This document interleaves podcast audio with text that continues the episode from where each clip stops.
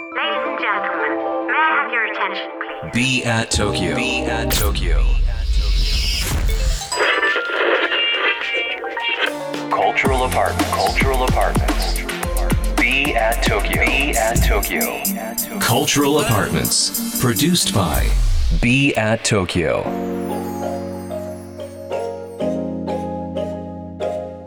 ビアート東京土井地博です 東京からまだ見ぬカルチャーを生み出すためのラジオプログラムカルチャールアパートメンツプロデューストバイビアート東京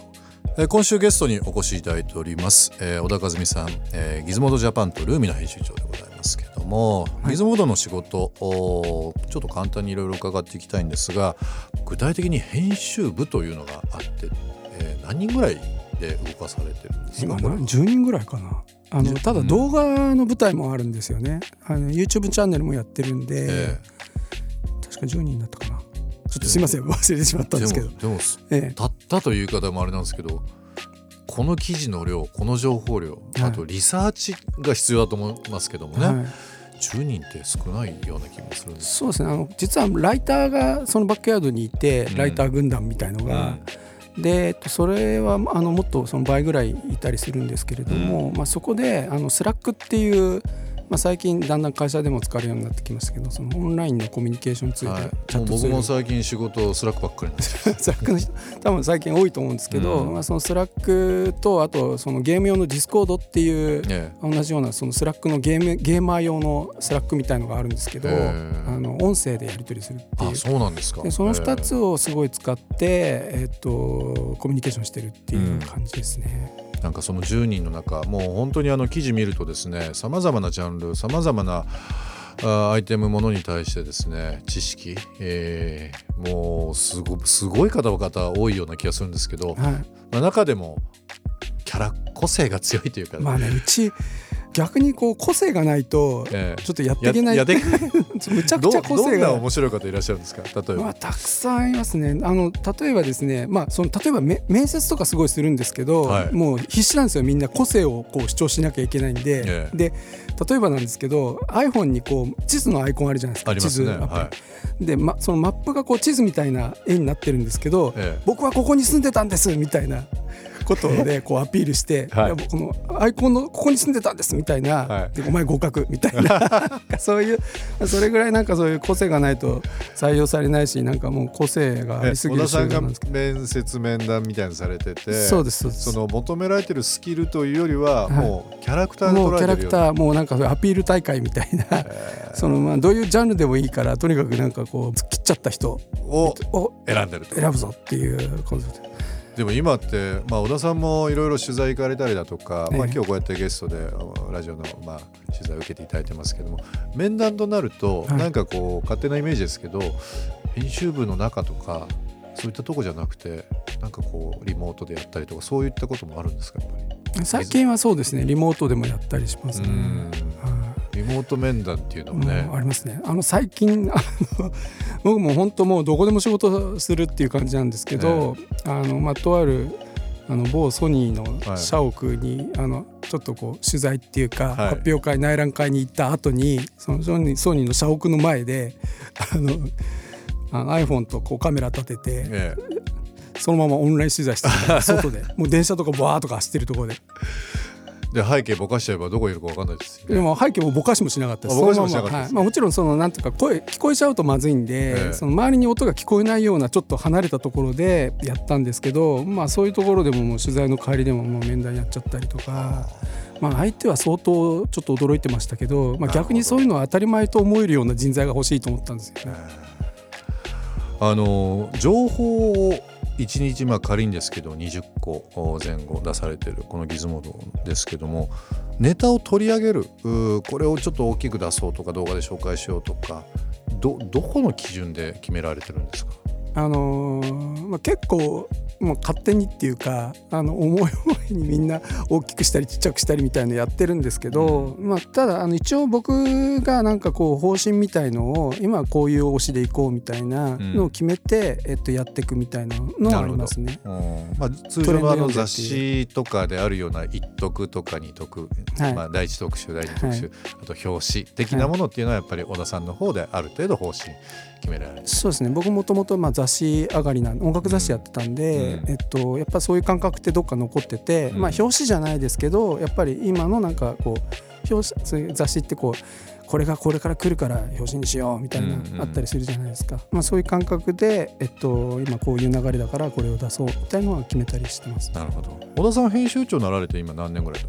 僕ねやったりあの後ろのなんていうかプロデューサーに回ったりとか、はいはい、まあ、してるんですけど、まあ、かれこれ10年ぐらいやってるんですかね。長いですね、うん、そんな中多分いろんなあの方に会われたりだとか、うん、あの大変だったお仕事とかねいろいろ思い出思い出あるかと思いますけども中でもこう印象的なものとかってあったりします？そうですね。ちょうどその、まあ、コロナ禍になった時にあの新海誠監督っていう、はい、あの天気の子とか、ね、あのアニメの有名な監督、ね。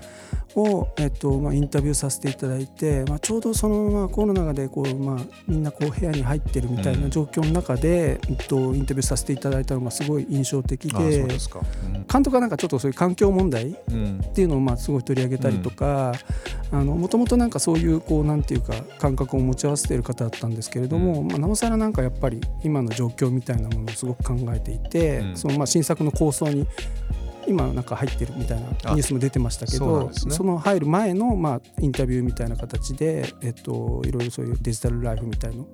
聞く取材だったんですけどすごいやっぱり印象的で。何が印象的だったってあのドラえもんが好きだって言って藤子不二雄はい新海さんが。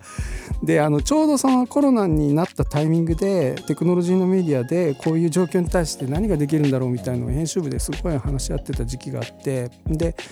ドラえもんリファレンスしたらいいんじゃないかなみたいな話をすごいしてたんですよね。なんでかっていうとまさにドラえもんの小道具ってガジェットじゃないですか。もうそれぞれのガジェットですよね、はい、世の中を便利に私たちの生活を豊かにしてくれる、はい、あのなんかそういう英語で訳してもあのドラえもんの小道具ってガジェットらしいんですよね。ガジェット？あそうなんですね。はい、すごいそのガジェット的な、まあ本人もガジェットなんだけど、うん、本人はドラえもん本人もガジ一つのガジェットだったりするんですけど、うん、とそういうガジェット的なセンスっていうのがあってでなんかそういうのび太っていう少年がコンプレックスがあったりとか、なんか不得意なものがあったりとか不得手なものがあったりとか精神的なものとかそういうのをこうガジェットをこう使わせてうまくいかなかったりするわけですよね。うんうん、だけどなんかその失敗とかを通してこうどんどん成長してサポートしていくっていうのがあって深いな。そうそこが深いなと思って、すね、単純にその便利なものを持ってすぐ解決するんじゃなくて失敗があるっていうのが、ね、そうなんですよ。しかもそのなんていうかあの昭和のまあ漫画なわけですけど、えー、もうもろ iPhone みたいのがね、えー、出てきたりするんですよねドラムの小道具で。そういうあのレコードプレーヤーになれって言ったらこうレコードプレーヤーになって音楽が聴けたりとかそういうこれって iPhone じゃんみたいなシリーじゃんみたいな。すごいですね、はい、だからもう予言者あの藤子不二雄さんってこう予言者かなと思ってめちゃくちゃすごいよねっていう話してドラえもん全巻買ったんですよ編集部で、ええ、経費で、ええ、経費で。で回し読みすごいしてて、うん、でそのタイミングで新海監督になんかそのお話聞いたらそのオフレコのところであの監督が あのその新作の構想に入る前には必ず藤子不二雄全集を読んでから構想を練るみたいなこと言ってていやすごいなんかこうシンクロニシティっていうかつながったって思ったんですよね。なんかあの今伺って「ドラえもん」何年も読んでないですけども、うん、ちょっとゆっくり読みたくなりました。いやもうびっくりしますよ。プロジェクションマッピングみたいに出たりしますからね。これプロジェクションマッピングじゃんみたいな。そうか私たちの生活が豊かになって、うん、もう身近なものっていうのももしかしたらそういう紐解き方もできるかもしれないですね。そうですね。ぜひカルチャールアパートメントプロデュースバイビアート東京ここで1曲、えー、今日もゲストの小田さんに曲を選んできていただいております。曲のご紹介の方お願いします。はい。くるりの、えー、琥珀色の街上海ガニの朝という曲をかけさせていただきます。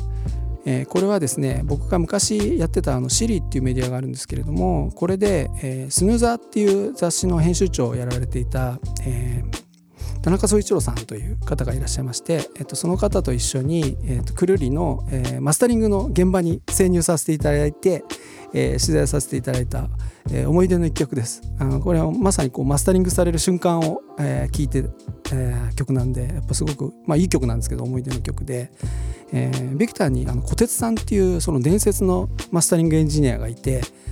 もう何て言うんですかもう本当職人の中の最高峰っていうかその音をそのマスタリングって最後の調整を行う方なんですけれどもそれをもうやらせたら天下一品っていう方で、まあ、その方のなんかその、まあ、匠の技みたいのを目の当たりにしてやっぱりこう何ていうんですかデジタルのメディアやってるんですけれどもやっぱりこうアナログのいいなっていうのをもう本当この曲見るた聞くたびに思い出すっていう、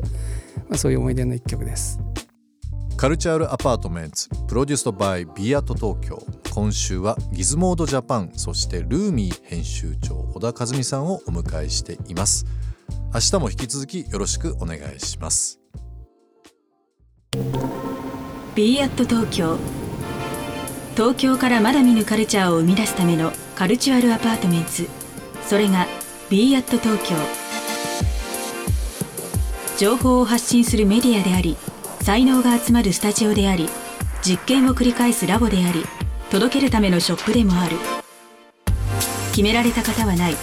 集まった人がブランドを形作る。オンラインとリアルな場でつながりながら発生する化学反応が次の東京を代表する人を物をカルチャーを作り出す Cultural Apartments Produced by Be at Tokyo. Be at Tokyo. カルチャールアパートメンツプロデュースドバイ Be at 東京今日の放送はいかがでしたでしょうか、えー、リスナーの皆さんからのリアクションもお待ちしております。番組への感想リクエストなどお寄せください。また今注目のクリエイターなどぜひぜひ教えていただければなと思います。アドレスは b アット東京の頭文字を取って小文字で bat897 at interfm.jp 小文字で bat897 at interfm.jp ツイッターではハッシュタグ小文字で bat897 ツイッターではハッシュタグ小文字で bat897 をつけてつぶやいてください。それではまた明日この時間にお会いしましょう。B アット東京の土井地博でした。